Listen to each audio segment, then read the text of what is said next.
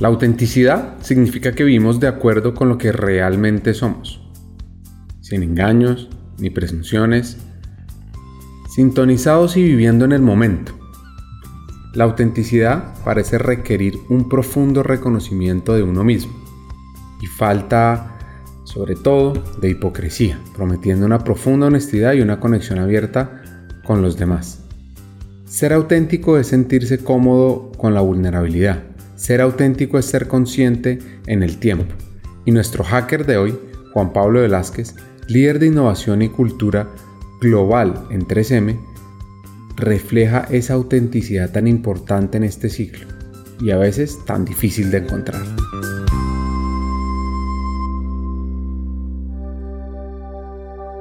Hackers del Talento, más que un podcast, es una comunidad, una comunidad que aprende a partir de las historias de CEOs, de líderes de talento humano, de influenciadores y pensadores, donde ellos nos comparten sus aprendizajes, sus historias de vida, para que juntos humanicemos las compañías en América Latina.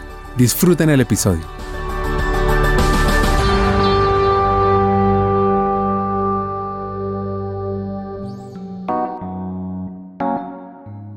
Nació en Armenia, al igual que sus padres y algo que heredó de ellos es... Fue sus valores paisas, muy trabajadores, muy responsables, muy sociables y muy alegres. Y desde que yo estaba muy pequeño, cuando tenía dos años, mi papá trabajaba en Caracol, él era el gerente de Caracol Radio en Armenia y fue trasladado como gerente nacional de ventas a Bogotá. Yo tenía dos años, por eso quienes nos estén oyendo de Colombia identificarán mi acento rolo o bogotano desde muy pequeño en Bogotá entré a estudiar al colegio anglo-colombiano, un colegio británico. Eso me dio acceso a algo muy importante en la carrera, que es el inglés. Después tuve, tuve, tuve lo primero que quisiera decirle, una infancia muy feliz, la verdad. Eh, sé que suena medio, medio trillado, pero así fue. Yo vivía en un conjunto cerrado y eso hizo que desde muy pequeño tuviera vida social porque yo salía hasta tarde o tarde lo que para un niño pequeño era tarde porque tenía mis amigos del barrio, mis amigos del conjunto y al ser un conjunto cerrado muy seguro, eso hacía que tuviera la posibilidad de salir bastante y socializar mucho. Esto lo recalco porque de nuevo y ha sido algo a lo largo de mi vida y de mi carrera, soy una persona que con facilidad hace amigos y se relaciona. A Juan Pablo le encanta leer, le encanta escribir. Ahora, eso sí no le gustaba tanto el deporte. Es una persona sumamente familiar, de casa, y sus vacaciones por supuesto eran en su tierra natal, y nada como eso. Me gustaba todas las vacaciones, iba a Armenia, como mi familia era de allá, mis abuelos tenían una, tenían una casa de campo en Armenia, e íbamos todas las vacaciones. Muchas personas que, con los que yo iba al colegio, sus vacaciones eran en Miami, en Estados Unidos, en Europa, en muchos lugares. Y para mí la felicidad más grande del planeta era ir a Armenia a la finca y jugar con mis primos en la piscina. Mi familia tiene una finca en Cartago Valle y una tradición que teníamos y que ha sido de muchísimas décadas en la familia ha sido los 24 de diciembre reunirnos en esta finca en Cartago, toda la familia, pueden ser más de 30 personas, mi papá tiene nueve hermanos, o son nueve hermanos contándolo a él, y esa es una tradición que a mí también me marcó mucho y que hace, hizo y hace que sea una persona muy familiar y es juntarme además con una tradición muy colombiana que, que, suena un poco feo y tal vez si a algunos de nuestros oyentes esto les pueda parecer un poco salvaje, pero una tradición muy colombiana es los 24, es lo que se conoce popularmente como la matada del marrano.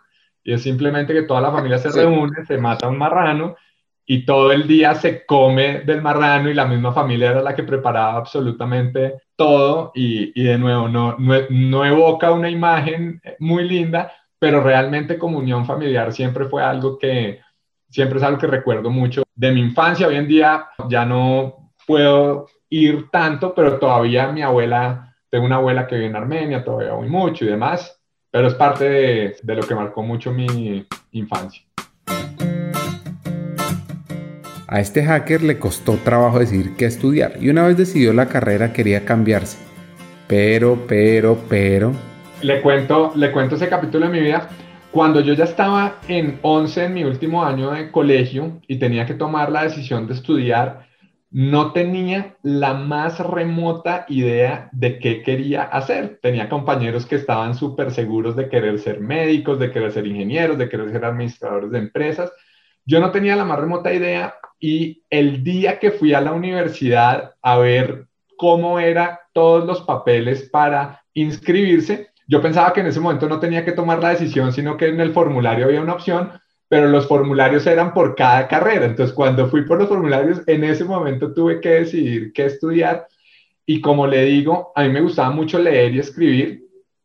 Tenía dos grandes opciones, comunicación social o derecho al final me decidí por derecho, que es una decisión que, hoy en día no me arrepiento, pero que cuando estaba en la universidad, cuando llevaba cerca de dos años estudiando, hubo un momento en que dije, a mí no me gusta estudiar derecho, me quiero cambiar, me quiero ir a comunicación social, quiero ser periodista. Alcancé a hacer las averiguaciones con otras universidades para saber qué me valían de lo que yo ya había estudiado la respuesta fue básicamente nada. En la universidad en la que yo estudiaba no había comunicación social, así que moverme significaba empezar de ceros. Aún y así, una noche cité a mis papás en la sala de la casa y les dije, ma, pa, lo he pensado mucho y me quiero cambiar de carrera, no me gusta el derecho, no soy feliz. Obviamente casi mato a mis papás de un infarto, pero mis padres son personas muy, muy racionales y muy comprensivas y me dijeron, cuéntanos más. Entonces les conté, quiero ser periodista, quiero dedicarme a algo diferente. Y mis papás muy hábilmente, al final lo que me dijeron fue, Juanpa, si tu decisión final es que te quieres cambiar de carrera a comunicación social, cuenta 100% con nuestro apoyo. ¿Qué creemos nosotros? Que si estudias derecho, eso te va a dar unas muy buenas bases para el día de mañana ser periodista y después de terminar la carrera de abogado, puedes hacer una especialización o una maestría en periodismo. Al final me la jugué así y dije, me hace sentido, no voy a dejar de aprovechar los dos años que ya estudié de carrera y por cosas de la vida que seguramente le contaré más adelante, terminó cruzándose el área de recursos humanos como muchas personas que llegamos a esta área por accidente y encontrando una pasión aún mayor que lo que hubiese podido ser el periodismo. En toda esa época de estudio, Juan Pablo trabajaba constantemente en diferentes empleos, en bares de amigos, comercializando ropa usada y otros trabajos que lo llevaron a entender el mundo laboral desde los empleos operativos. Y claro, con algunas implicaciones. Un par de anécdotas las tuvo cuando en el verano se fue a trabajar a Estados Unidos, en ese tiempo entre semestre y semestre en la universidad, y se fue a trabajar a Texas a un hotel. Y cuando nosotros nos íbamos, digo nosotros porque éramos un grupo de cinco amigos, hicimos todo para irnos a hacer work experience a Estados Unidos, lo habíamos hecho a través de una agencia, y cuando ya estábamos muy cerca de irnos, el plan era ir a un parque de diversiones. Poco tiempo antes de la agencia nos dicen, el parque de diversiones ya no va a recibir personas de otros países, así que hay dos posibilidades, o les regresamos el dinero, o hay una opción cerca de Corpus Christi, en Texas, para trabajar en un hotel como housekeepers. Nosotros estábamos emocionadísimos con irnos a trabajar al parque de diversiones pero ya era tan cerca la fecha del viaje, ya nos habíamos hecho la ilusión de ir, de poder trabajar, de poder ahorrar en dólares, que dijimos, nos vamos de housekeepers. Nos fuimos a Estados Unidos, trabajábamos en un hotel que se llamaba Port Royal, literalmente como housekeepers, tocando las puertas, knock knock, housekeeping, limpiando cuartos, tendiendo camas. El hotel tenía, era aparta hotel, entonces los cuartos tenían cocina, entonces había que limpiar la cocina, había que limpiar los baños, había que limpiar la terraza, los cuartos, etcétera. Todos mis amigos uno a uno se fueron saliendo antes de tiempo. Uno a los 15 días dijo, yo no vuelvo a limpiarle un cuarto a un gringo.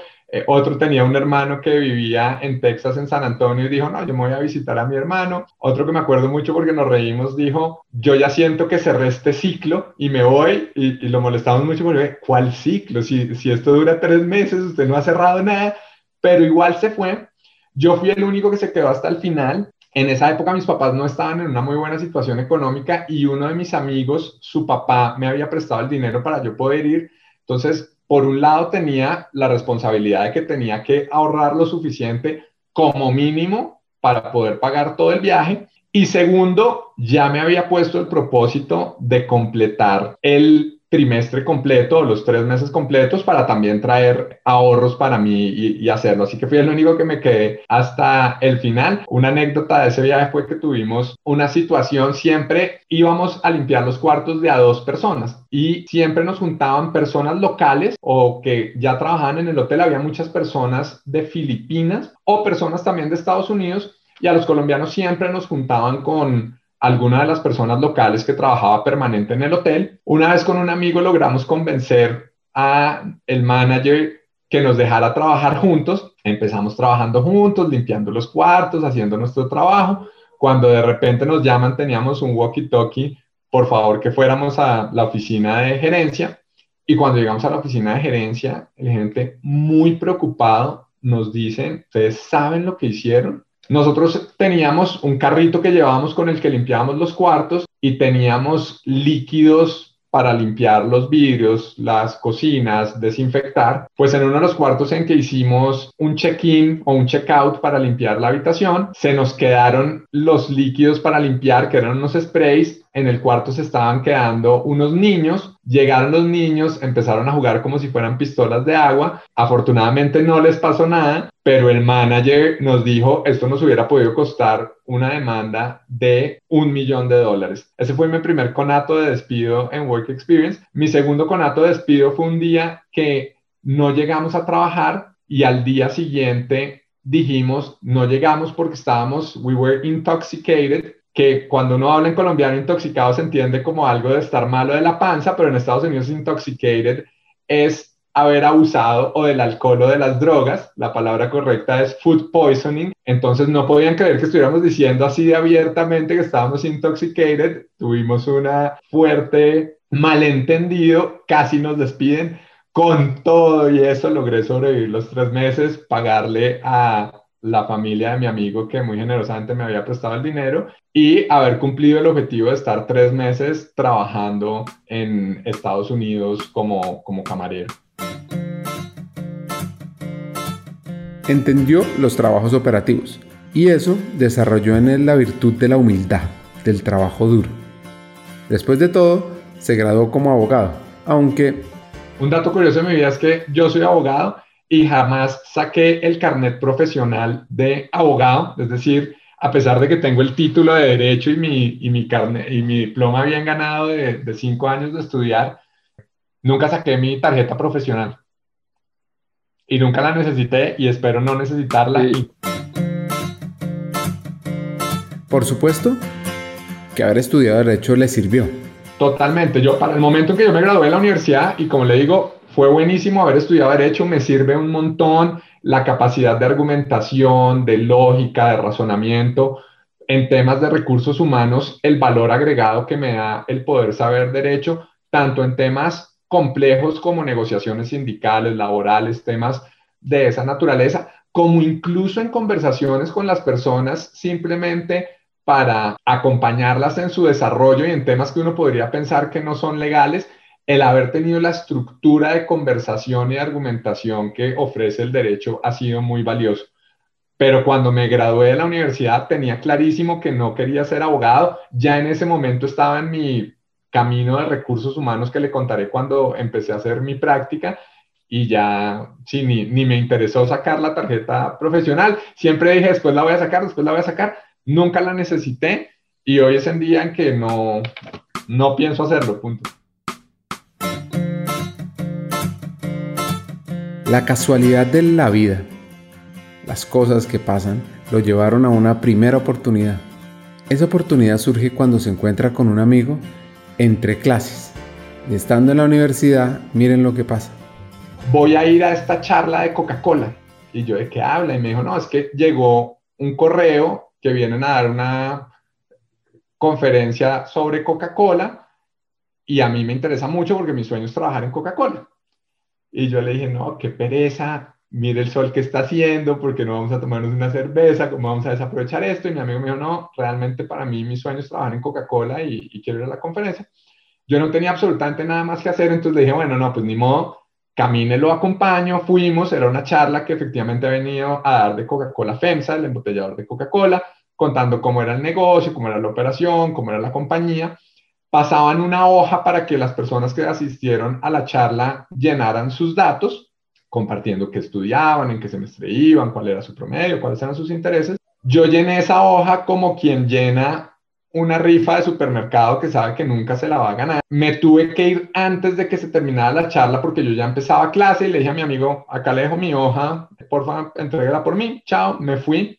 Una larga historia corta, la semana pasada me llamaron a mí, a mi amigo, hasta el sol de hoy, nunca lo llamaron. Y algo muy interesante es que a mí me llaman si estoy interesado en hacer prácticas en Coca-Cola, digo que sí, voy, me citan para hacer pruebas psicotécnicas, para una entrevista con recursos humanos precisamente, voy, hago las pruebas psicotécnicas, tengo una entrevista, me llaman después, me dicen, te fue excelente en las pruebas psicotécnicas, te fue súper bien en la entrevista, queremos que ahora te cite Alberto Ramírez, él es el gerente de relaciones laborales de recursos humanos, que es quien sería tu jefe. Y yo, relaciones laborales, recursos humanos, ¿usted qué me está hablando? Yo soy abogado, yo estoy haciendo el proceso, es para entrar al área legal. Yo hasta ese momento estaba convencido que estaban buscando un practicante para el área jurídica, nunca en las llamadas anteriores me habían dicho que era para recursos humanos y me dijeron, no, mira, Juan Pablo, es que la posición que se está buscando de practicante es en el área de recursos humanos. Yo fui sin tener la más remota idea que era ni recursos humanos, ni mucho menos relaciones laborales. Los Andes, donde yo estudié derecho, no es o no era fuerte en ese momento en derecho laboral. Yo me siento con Alberto y Alberto me dice, quien después fue mi jefe y hoy en día es un gran mentor, fue muy curioso porque la entrevista terminó siendo más él convenciéndome a mí de por qué era más chévere trabajar en recursos humanos y en relaciones laborales que en el área jurídica, que yo convenciéndolo a él de por qué yo era un mejor candidato. Al final él me dice, mira, la verdad, no pasa nada eh, que, no, que, no, que no sepas. Nosotros nos interesa dos cosas. Una, que vengas con toda la actitud para aprender. Y dos, que te interese el derecho laboral. Entonces yo le dije, mire, Empiezo por la segunda, no sé si me interesa o no el derecho laboral, no tengo la más remota idea, pero vuelvo a la primera y es, lo que pueden contar conmigo es que sea una esponja y que venga a aprender y a ponerle la mejor actitud. Me dijeron, perfecto, empiezas y así fue como empecé mi carrera en recursos humanos, en relaciones laborales.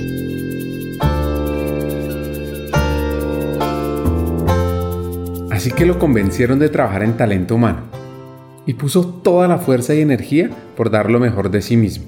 Esa humildad, ese trabajo incansable, hizo que pasara de tener un reto aburrido, podría decir uno en teoría, a un gran logro a sus 24 años. Después empieza a suceder algo y es cuando yo entro a hacer la práctica en Coca-Cola, por esa época había una demanda de un sindicato en una corte en los Estados Unidos por supuestas violaciones a los derechos laborales cuando entro a trabajar en Coca-Cola, en ese momento había un caso legal muy grande que tenía la compañía en Estados Unidos, que era de temas laborales, y lo primero que a mí me empiezan a pedir es hacer traducciones que los abogados en Estados Unidos necesitaban sobre el proceso. Entonces, yo siempre le digo a la gente, yo, yo hubiera podido decir, oiga, no, yo no estudié cinco años de derecho para hacer traducciones, pero lo que empecé a hacer fue que me puse a leer y analizar todo lo que me pasaban, a entender los documentos, a no solamente hacer las traducciones, sino también realmente al poco tiempo con quien era mi jefe se empezó a dar cuenta que yo estaba aprendiendo a conocer el caso, empezamos a tener conversaciones sobre el caso, yo le empecé a dar mi punto de vista, él me empezó a dar el punto de vista de él y a tener discusiones Así que de esas conversaciones alrededor de las traducciones empezó, ya no solamente necesitamos que traduzcas esto, sino que hagas un resumen. Después ya no fue que hagas un resumen, sino que hagas un análisis. Después no es que hagas un análisis, sino que hagas una recomendación escrita sobre este tema. Las oficinas de Coca-Cola, FEMSA, el embotellador, quedan en México, las oficinas corporativas, y la persona que era el gerente de relaciones laborales para Latinoamérica o para todas las oficinas corporativas de FEMSA, él venía frecuentemente a Colombia para ver este caso y yo empecé a participar en reuniones en las que él estaba, que normalmente hubieran sido reuniones a las que un practicante seguramente nunca hubiera tenido acceso, pero como se daban cuenta que yo conocía bastante bien el caso, me empezaron a invitar. En una de esas me llama el que era el gerente de planeación de recursos humanos de Coca-Cola. Yo llevaba ya cerca de un año trabajando en la compañía. Cuando terminé el año me contrataron directo, me ofrecieron la posibilidad de seguir en la empresa y al poco tiempo me llama el gerente de planeación de recursos humanos y me dice, Juan Pablo, ¿tienes un minuto? Y yo sí, claro, con gusto. ¿Qué favor necesitas? ¿Qué fotocopia necesitas que te saque? ¿O cómo te gusta el café? ¿Con qué tanta azúcar? Cuando me dice, Juan Pablo, del equipo de Recursos Humanos de México están interesados en saber si tú te irías a trabajar allá. A mí, la verdad, casi me da un infarto entre la sorpresa y la felicidad. Algo curioso es que yo nunca en mi vida había ido a México, ni de trabajo, ni siquiera ni de paseo. Yo no conocía el país, pero de una dije, por supuesto que sí. ¿Dónde, dónde, ¿Dónde hay que firmar? Entonces me dijeron, no, tienes que ir igual, hacer pruebas psicotécnicas, hacer entrevistas y demás. A los pocos días estaba subido en un avión yendo a México. En México tuve varias entrevistas, entre ellas con la persona que era el gerente de relaciones laborales que te mencionaba hace un momento para la compañía a nivel corporativo. Termino las entrevistas y me dicen, te vas a ver con una persona que era un director de recursos humanos, que yo pensé que iba a ser una entrevista adicional. Cuando llego a esa reunión me dice, listo, Juan Pablo, entonces eh, ya vamos a llamar a las personas acá de la compañía de migración para que te ayuden con todo lo de los trámites. Y yo, venga, espera, espera un momento, ¿qué me está diciendo? ¿Que quedé? Me ah, sí, no, no sabía, sí, quedaste, no, ya te esperamos acá cuanto antes y así fue como me terminé yendo a México. Eso fue en el año 2007. Yo tenía 24 años, así que fui en ese momento la persona más joven en moverse de un país a otro en la compañía eh, y a tener ya un cargo corporativo. En ese momento Coca-Cola operaba en nueve países y fue mi primera experiencia internacional, multicultural y en la que aprendí muchísimo. Entonces, esa primera experiencia estaba enfocada en relaciones laborales, lo que confirmó su vocación. Todavía muy en ese mundo de relaciones laborales, ya con muchos países, ya viendo temas de negociaciones sindicales en muchos países, en Argentina, en Brasil, en Venezuela. Tuve que ir varias veces a Venezuela, llevar varios proyectos, estuve en Brasil, estuve en varios países en Centroamérica, dentro de México viajé mucho y ahí ya terminé de, ahí ya terminé de convencerme que recursos humanos era lo mío, me encantaba trabajar los temas de personas, me encantaba hablar con la gente y descubrí que esa pasión que tenía por la comunicación se mezcló con otra pasión que tenía y era las personas. Y encontré que en recursos humanos podía vivir esas dos pasiones. Uno de los temas más importantes en recursos humanos es la comunicación, es cómo hablamos, es cómo escribimos, es cómo nos comunicamos. Así que ya estando en México terminé de confirmar que mi vida era recursos humanos, pronto encontraría que quería un reto ya más generalista de recursos humanos, así que cuando llevaba cerca de dos años y medio en México, a comienzos de 2007, estuve dos años y me regresé a finales de 2009. Después de cerca de tres años en México, de aprender muchísimo, de viajar, estuve en Atlanta, en las oficinas corporativas de Coca-Cola, estuve en Argentina, en Brasil, en varios países. Juan Pablo había dado grandes pasos. Lo que pasa es que le encanta estar donde pasa la acción.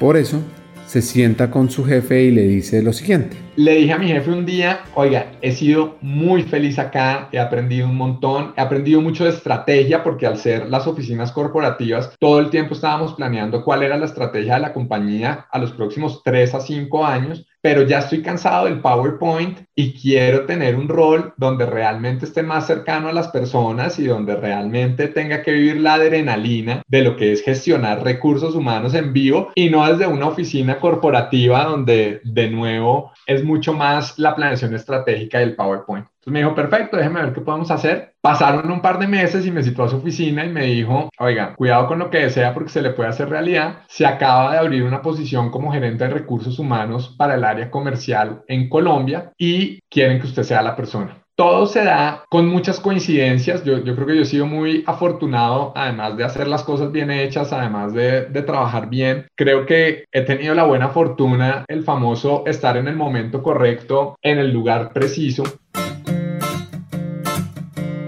Podría uno pensar que esto fue un golpe de suerte, que se alinearon las estrellas.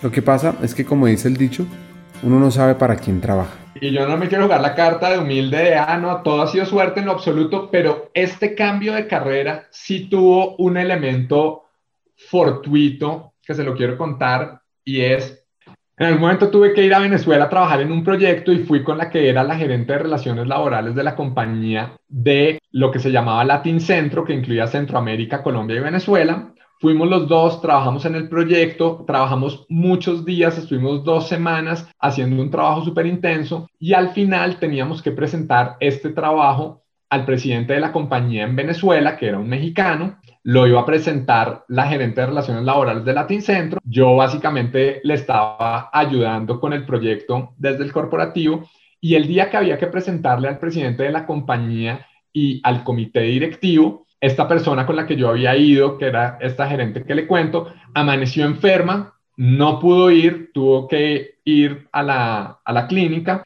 Eh, nada grave afortunadamente, pero eso impidió que pudiera ir a la presentación con el presidente y con el comité directivo a mí me dijeron, Juan Pablo, ¿quieres que cancelemos la reunión o tú estarías dispuesto a presentar? Y yo dije, yo estoy perfectamente dispuesto a presentar. Terminé presentándole al presidente de la compañía en Venezuela y al comité directivo. La verdad, habíamos hecho un proyecto muy completo trabajando con el equipo local. Les encantó lo que les presentamos, les encantó la propuesta. Después de que se acabó la reunión, el presidente de la compañía me citó a su oficina. Juan Pablo, cuéntame más de ti. Me presenté, hablé con él, me dijo mil gracias por habernos venido a apoyar, etcétera.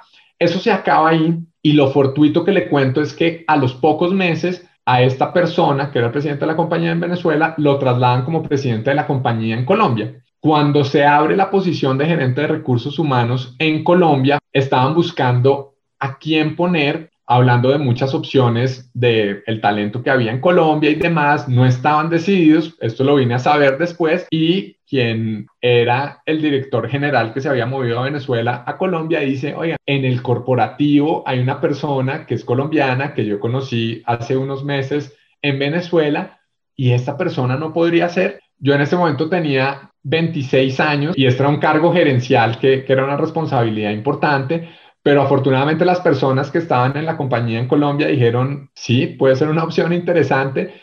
Y terminó dándose esa oportunidad y finalmente me regresé a Colombia como gerente de recursos humanos para el área para el área comercial. Y ese tal vez ha sido de los saltos más grandes en mi carrera porque es cuando ya pasé a tener un rol de liderazgo, a tener un equipo a cargo y dar el salto además como gerente de recursos humanos generalista, ya no enfocado en relaciones laborales, sino con todos los temas de, de gestión de talento. Así que a sus 26 años, liderando talento humano para el área comercial en Colombia, para una de las grandes compañías del mundo, ¿qué más podía hacer? ¿Cómo quería seguir evolucionando? ¿Cómo complementar su perfil? Entonces decidió hacer un MBA en una alianza entre una universidad de Estados Unidos, Tulane, y el ICESI de Cali. Y claro, lo que le pasa a uno cuando uno hace una maestría es que le abre el mundo. Después de que terminé la maestría me empezó a picar el bicho de querer explorar el mundo y de ver qué cosas había más allá. Y pasó algo muy divertido y es que me empezaron a llamar de varias empresas. Cuando tenía las entrevistas, como yo ya tenía ese interés de explorar algo por fuera, yo siempre me mostraba muy abierto a qué chévere, me encanta la oportunidad, sería buenísimo, eh, creo que yo haría súper buen fit, etcétera y nunca me volvían a llamar. Entonces, en algún momento me llaman de un headhunter, me dicen que estaban buscando un director de talento para Alpina y me citan al headhunter con la vicepresidenta de recursos humanos. Yo voy a la entrevista, pero digo, voy a cambiar mi estrategia, voy a mostrar mucho más serio, no voy a mostrar tanto las ganas, yo voy a la entrevista, me hacen todas las preguntas, yo contesto súper bien, los negocios al final eran de la industria de bebidas y alimentos, tenían muchas similitudes, la operación de recursos humanos, la gestión de talento, las relaciones laborales, realmente habían, habían muchas similitudes, yo siento que me va súper bien en la, yo siento que me va súper bien en la entrevista, contesté todo, muy buenos puntos de vista. Yo siento que hice muy buen clic con la persona que después fue mi jefa, la vicepresidenta de Recursos Humanos, pero yo todo el tiempo muy digno, muy serio. Yo en un momento dije si me muero de las ganas o no me muero de las ganas, simplemente compartí quién era yo para la entrevista. Salimos, nos despedimos, muchas gracias Juan Pablo, me encantó conocerte, yo me voy, Empiezan a pasar los días y yo con lo que había conversado con ella me empiezo a ilusionar mucho con el cargo y con el rol, porque era un rol de dirección de una compañía espectacular que yo admiraba, que me gustaba sentí súper buena conexión con Claudia, la vicepresidente. Dije, este, esta opción está genial. Entonces estoy muy ilusionado, estoy muy emocionado. Empiezan a pasar los días, no recibo ninguna llamada, no me dicen absolutamente nada. Pasa un día, dos días, tres días, cuatro días, una semana. Yo seguía firme en mi posición de no, de no ser intenso. Pasan cerca de 10 días y yo digo, bueno, no me voy a quedar con, la duda, así que llamo al headhunter. Y cuando llamo al headhunter, me contesta la persona y me dice, ¿con quién hablo? Con Juan Pablo. Y yo le digo, hola, yo soy la persona de Coca-Cola que está aplicando al, puesto de Alpina. Te quería preguntar si, si el proceso había seguido, si ya se cerró, si eligieron a otra persona. Y ella hace una pausa larga y me dice, Juan Pablo, la verdad es que el proceso todavía no se ha cerrado, está muy avanzado con otra persona y hace una pausa de nuevo y me dice, pero la verdad me parece muy extraña tu llamada. Y yo, ¿por qué me lo dices? Y me dijo, no, pues la verdad es que a Claudia le encantó tu perfil, pero no te vio interesado para nada en la posición. Y yo muriéndome de ganas por el cargo y por el rol, a mí de nuevo casi me da un infarto y le digo, mira, te pido una disculpa porque no era mi intención que esa fuera la imagen que proyectara. Yo solo te pido una cosa y es que si tú tienes la posibilidad de hablar con Claudia y de decirle que yo estoy muy interesado, te lo agradecería. Ella muy seria me dice, Juan Pablo, tú sabes que solo hay una oportunidad para una primera impresión, vamos a ver qué podemos hacer pero, pero lo veo difícil. Y yo, mira, entiendo si sea difícil o fácil, lo único que yo te pido es que tú le hagas saber a Claudia que yo estoy muy interesado. A los 20 minutos suena mi celular, otra vez la persona del Headhunter, esta vez queridísima, Juan Pablo, buenas noticias, acabamos de hablar con Claudia, se quiere reunir de nuevo contigo, puedes venir mañana al Headhunter a las oficinas a las 7 de la mañana y yo, por supuesto, ahí estoy, 6 y 50 de la mañana, llegué, obviamente mi estrategia de mostrarme difícil que había fracasado rotundamente además, la cambié por completo y simplemente algo que es en lo que siempre he creído y es en la autenticidad y le dije, Claudia, tengo muchas ganas de trabajar contigo, de tomar esta oportunidad alpina. Me encantaría si me dieras la oportunidad y quiero que sepas eso. Yo creo que esa segunda conversación duró tres minutos porque me dijo, perfecto, Juan Pablo, yo solo quería oír eso de ti mirándote a la cara y oírlo en primera persona. Pronto, pronto nos comunicaremos contigo. Esa misma tarde me llamaron del área de selección de Alpine, me dijeron que había sido seleccionado y ya me hicieron una, una oferta y así entré, y así entré a trabajar Alpina.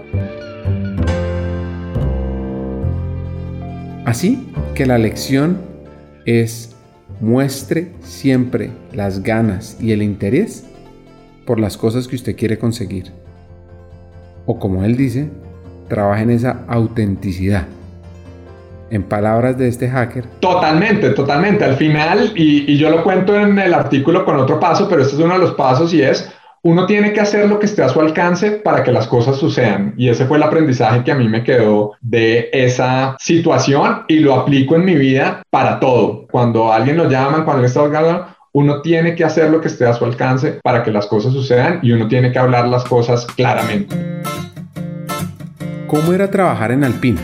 Y les recomiendo también el episodio con Arturo, de los primeros episodios de Hackers del Talento donde está toda esta experiencia. La vida en Alpina fue muy feliz, fue algo muy interesante porque trabajar en Alpina en las oficinas de Sopó es trabajar en las oficinas corporativas. Luego había mucho espacio para inventarse cosas nuevas, para innovar, para desarrollar. La cultura de innovación en Alpina es gigante. En Alpina tuve la oportunidad de hacer muchas cosas trabajando precisamente de la mano con Claudia, inventarnos un nuevo modelo de planeación de talento, reto inventarnos todo un nuevo modelo de transformación cultural. Entonces, en su momento nos inventamos algo que se llamaba la clave alpinista y se llamaba la clave porque era un acrónimo para cultura, liderazgo, afinidad, visión y evolución. Y toda la estrategia de cultura la organizamos alrededor de esas cinco letras y de esas cinco premisas y el nivel de creatividad que podía haber era altísimo y como nosotros éramos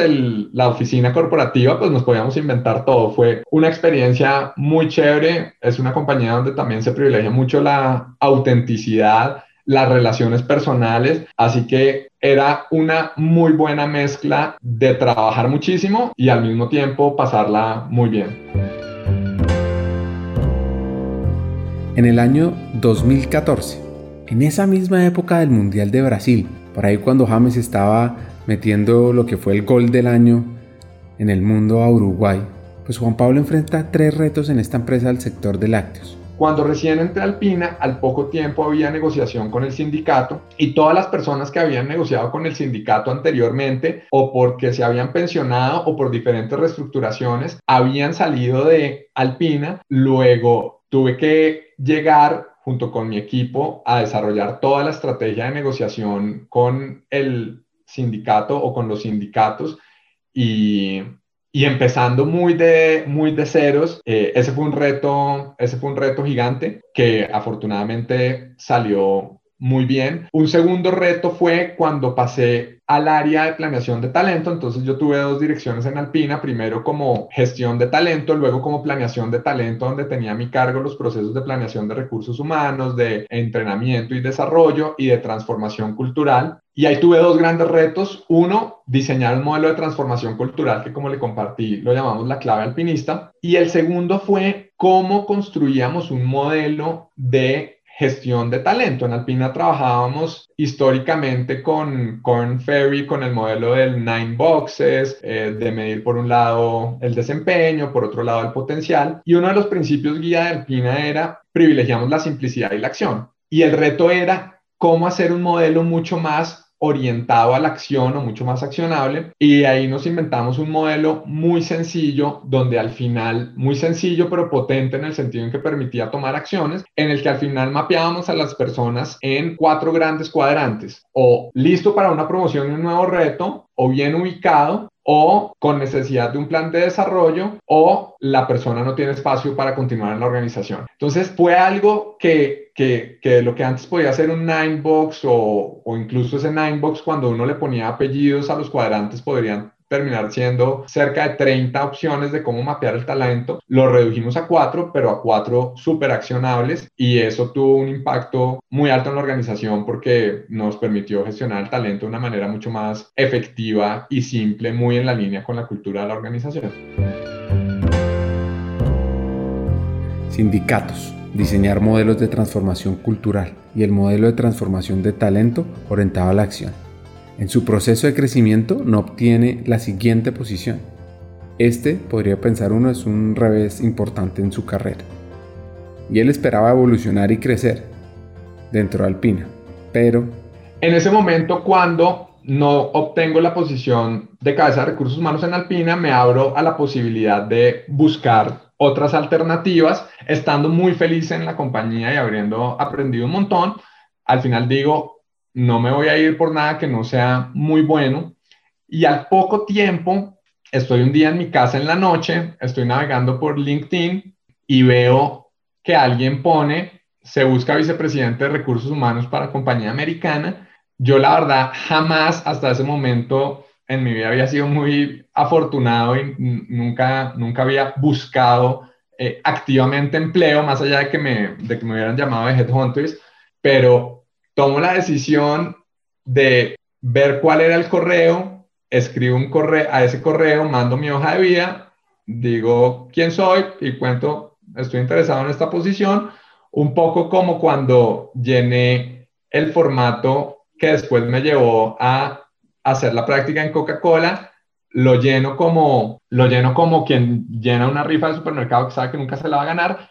Al poco tiempo me llaman de este headhunter, voy, hago entrevistas. Fue un proceso muy largo, al comienzo fue un proceso confidencial porque la persona que yo iba a reemplazar en ese momento eh, estaba cambiando de rol. Terminé teniendo cerca de 10 entrevistas. Ya al cabo de un par de entrevistas supe que era para 3M. No conocía tanto de 3M a pesar de que es una compañía muy conocida y, uno sabe de innovación y sabe de los post-its y sabe eh, de algunos de los productos de consumo masivo, pero cuando conocí más de la empresa realmente me impresionó y me puse el propósito de poder trabajar en la compañía y luego de 10 entrevistas ya se dio la oportunidad y me hicieron una oferta para unirme como vicepresidente de recursos humanos para la operación de Colombia. Cada historia en este podcast tiene dos componentes. La primera es entender el proceso de crecimiento y evolución del hacker. Y la segunda, cómo impactar el talento, el área, la estrategia de la compañía y cómo aumentar la humanización. Esta fue su historia de crecimiento. En el siguiente episodio aprende cómo hackear el talento.